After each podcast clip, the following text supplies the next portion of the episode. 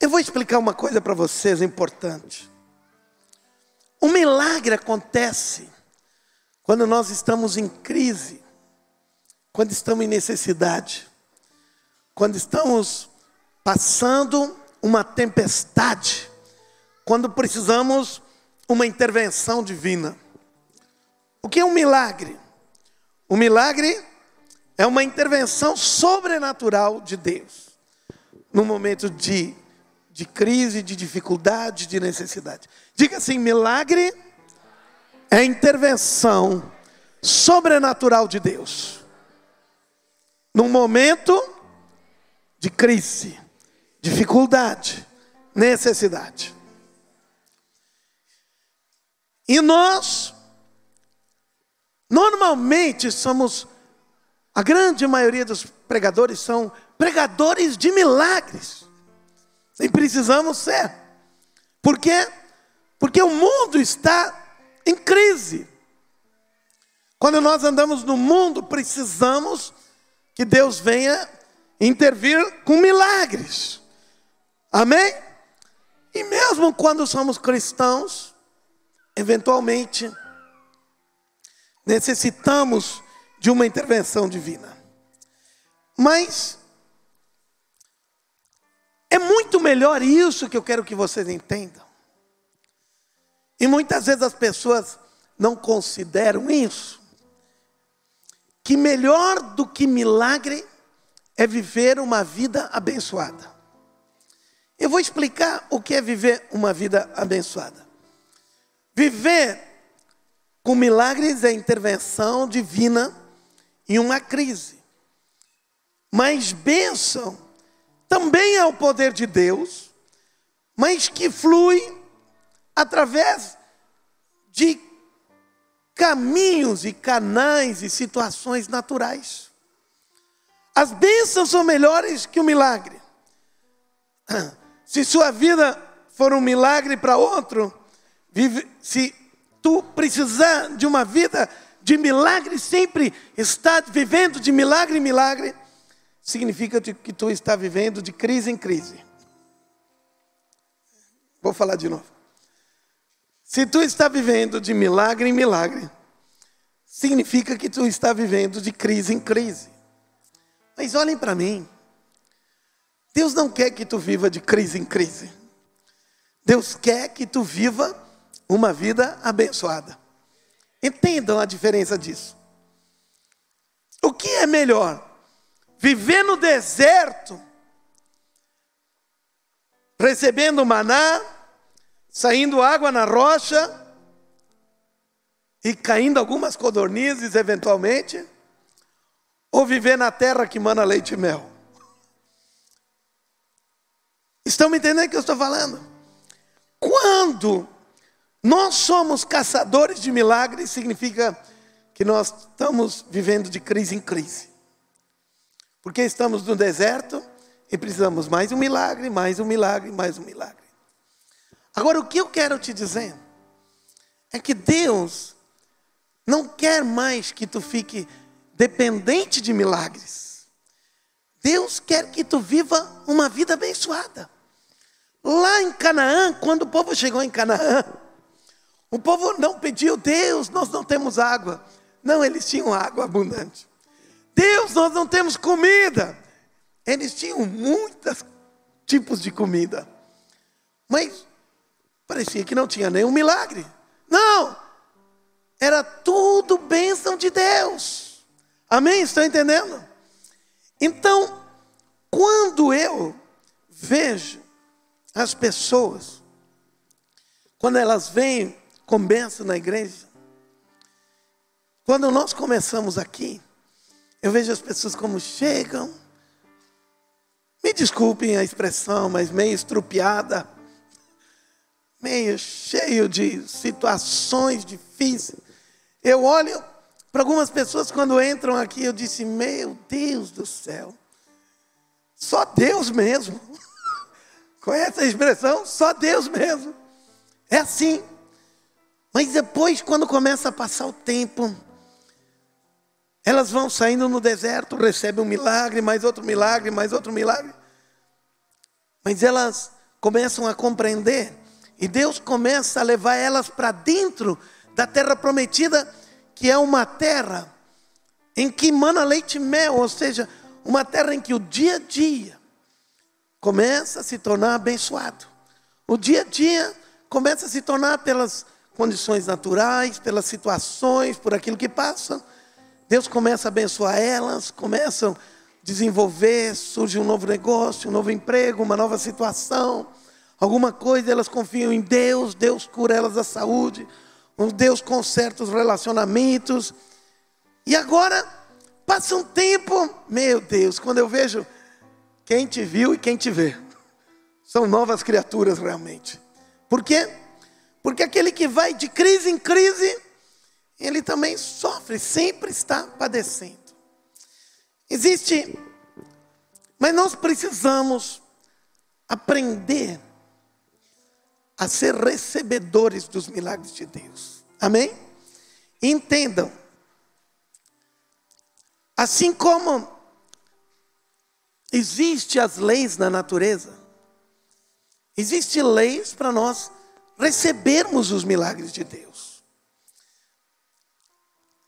Nós podemos ser produtores, provocadores, geradores de milagres.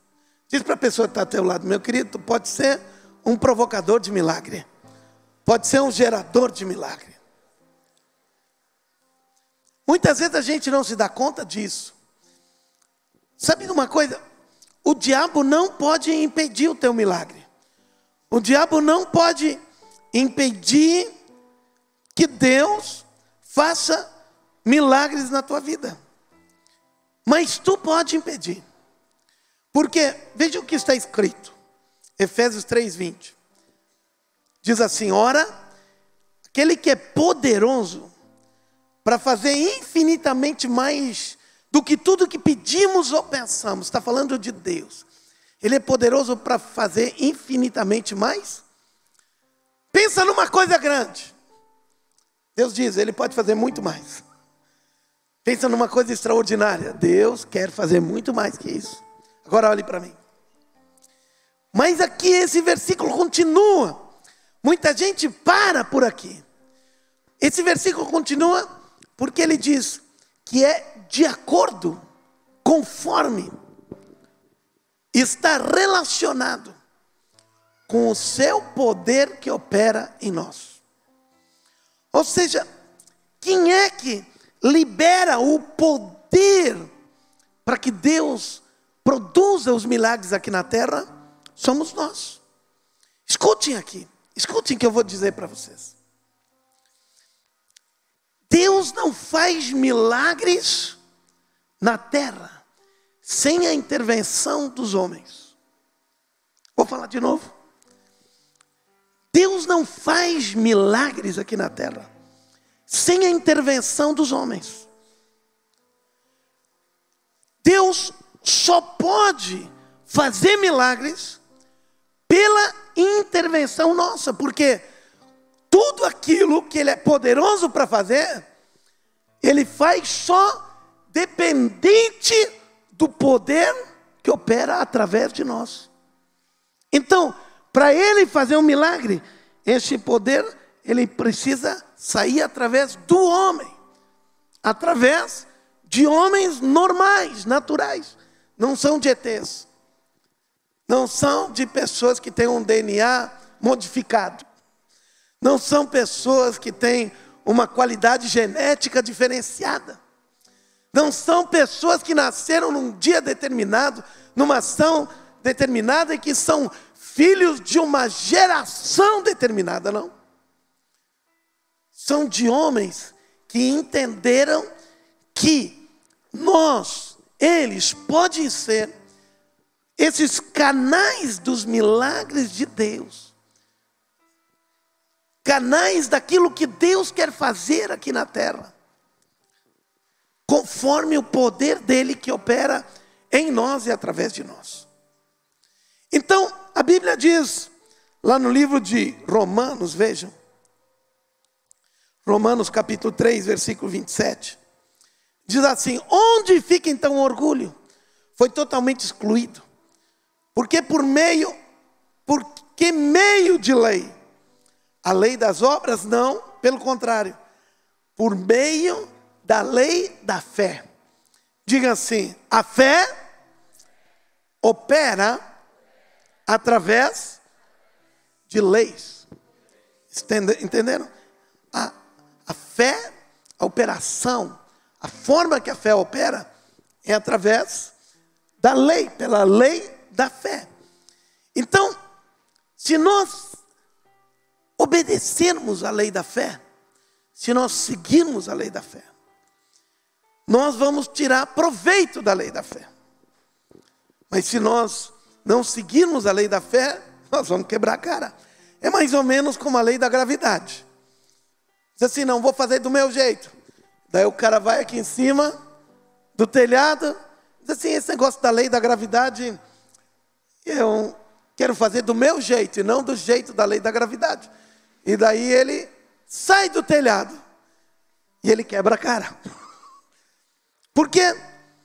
Porque a lei, ela opera independentemente se tu aceita ou não aceita. A lei opera independentemente se tu acredita ou não acredita na lei.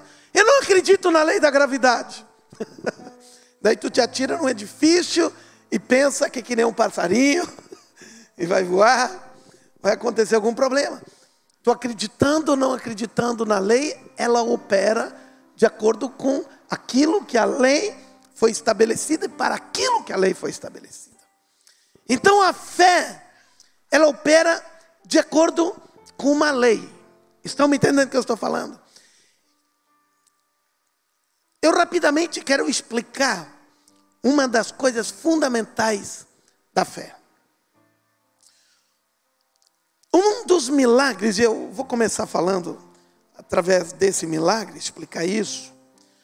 Um dos milagres mais tremendos que a Bíblia conta, que a Bíblia fala, um dos milagres mais extraordinários foi o nascimento de Jesus de uma mulher que era virgem, não conhecia nenhum homem, nunca teve um relacionamento com ninguém.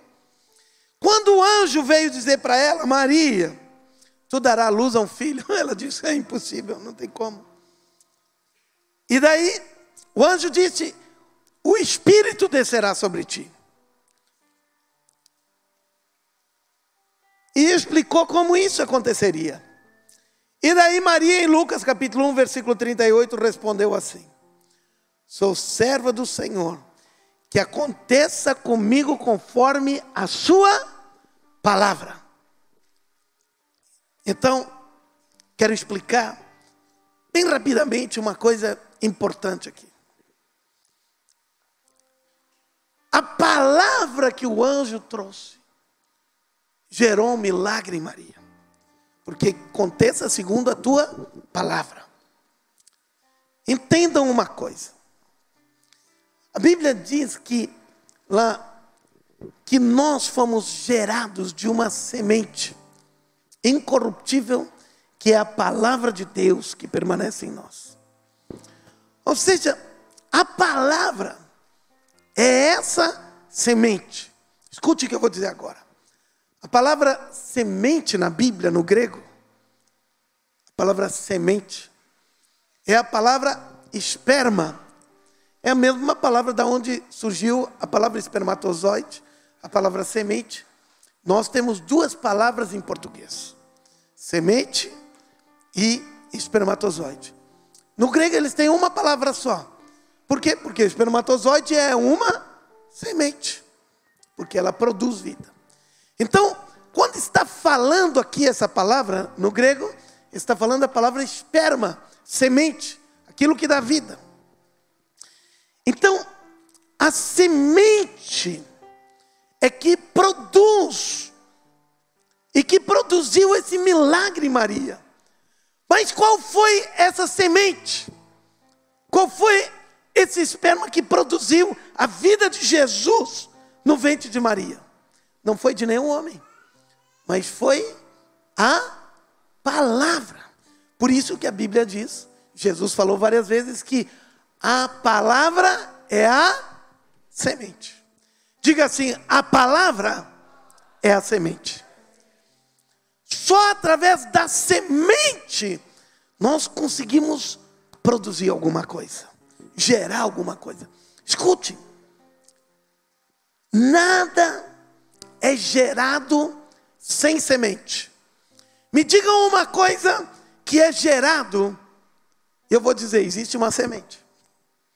Uma árvore tem uma semente. Um filho tem uma semente. Um pé de trigo tem uma semente. Tudo que cresce, que é gerado, tem uma semente. Amém? Entenderam? E a Bíblia diz que a semente é a palavra de Deus. Então preste atenção. Todo o milagre que nós queremos gerar exige uma semente. E que semente? Qual é a semente que gera milagres? E a Bíblia diz assim: que a fé vem pela pregação e a pregação pela palavra de Deus. Lembra que Jesus disse: A minha palavra é a semente. Então, os milagres são produzidos por uma semente que é a palavra de Deus. Diga assim: milagres são produzidos através de uma semente, que é a palavra de Deus. Escute, milagres não são produzidos por oração. Porque oração não é semente. A oração é como regar a semente. Mas se eu não tenho a semente, eu posso ficar orando, orando, orando, orando, orando. Não vai acontecer nada. Por quê? Porque eu não tenho a promessa, eu não tenho a palavra. Então, se eu estiver orando, orando, orando, e eu não tenho a palavra, promessa de Deus, é como pegar um regador e ficar molhando todo dia uma terra, e a gente ficar esperando o que vai vir dessa terra. Estou esperando que venha uma árvore de ameixa. Então eu fico regando todo dia. Mas não tem semente de ameixeira ali. não vai nascer. Por quê? Porque a oração não é semente. A oração é como a água que rega a semente e faz com que aquela semente brote. Amém? Estão entendendo isso? A semente dos milagres é a palavra de Deus. E por isso, nós precisamos carregar, amar a palavra de Deus e carregar essa palavra junto conosco. Sabe, eu tenho uma expectativa para esse ano, para essa década de 2020 muito grande. Estava em Brasília essa semana, junto com uma série de apóstolos do Brasil inteiro, apóstolos líderes de grandes redes de igreja e gente de peso pesado realmente no Brasil. Estamos orando pelo governo brasileiro junto, fazendo atos proféticos. Na frente do STF, vocês podem imaginar 300 apóstolos reunidos na frente do STF, fazendo atos proféticos poderosos. Olha só o que foi feito apóstolo Rina, que é o fundador da Bola de Neve, apóstolo Robson Rodovalho, que é o fundador da Sara Nossa Terra, apóstolo Roni Chaves, um dos profetas mais proeminentes da, do, do mundo, estava lá, apóstolo Valnice Milhomens, bem, uma infinidade de líderes, JB Carvalho, Muitas pessoas, nós estávamos todos lá juntos. Foram convidados a dedo pessoas para estarem lá. E o apóstolo Ruina teve uma visão, e nós estávamos lá, imagina, às duas da manhã, na frente do STF, todos com uma tocha, como foi com Gideão. Mesma coisa que Gideão fez, nós fizemos lá todos com uma tocha, cada um com um vaso na mão, e todos de uma só vez fizemos decretos, vai mudar essa nação. Esse negócio do STF que está fazendo o que quer lá, e envergonhando e causando injustiça, escute agora. Vocês vão ver o que vai acontecer. Porque o peso espiritual que aconteceu lá nessa semana foi muito intenso. O que eu quero dizer para vocês é que quando nós temos palavras, quando nós temos promessa de Deus, nós podemos caminhar nessa promessa, nós podemos orar, nós podemos confiar, nós podemos levantar, nós podemos levantar a cabeça, nós podemos avançar, por quê? Porque nós temos a semente. A semente que vai produzir o milagre. Pessoas que têm pensamento positivo, que esperam, esperam o melhor de ti. Não tem semente, é uma esperança, mas que não tem semente. Mas deixa eu dizer uma coisa para ti. Tu tens semente que está dentro de ti. A palavra de Deus, o Verbo vivo, o Deus verdadeiro, que deu promessa para a tua vida, para que tu tenha um caminho aplainado diante de ti. Um futuro tremendo te espera, um futuro tremendo nos espera. Amém?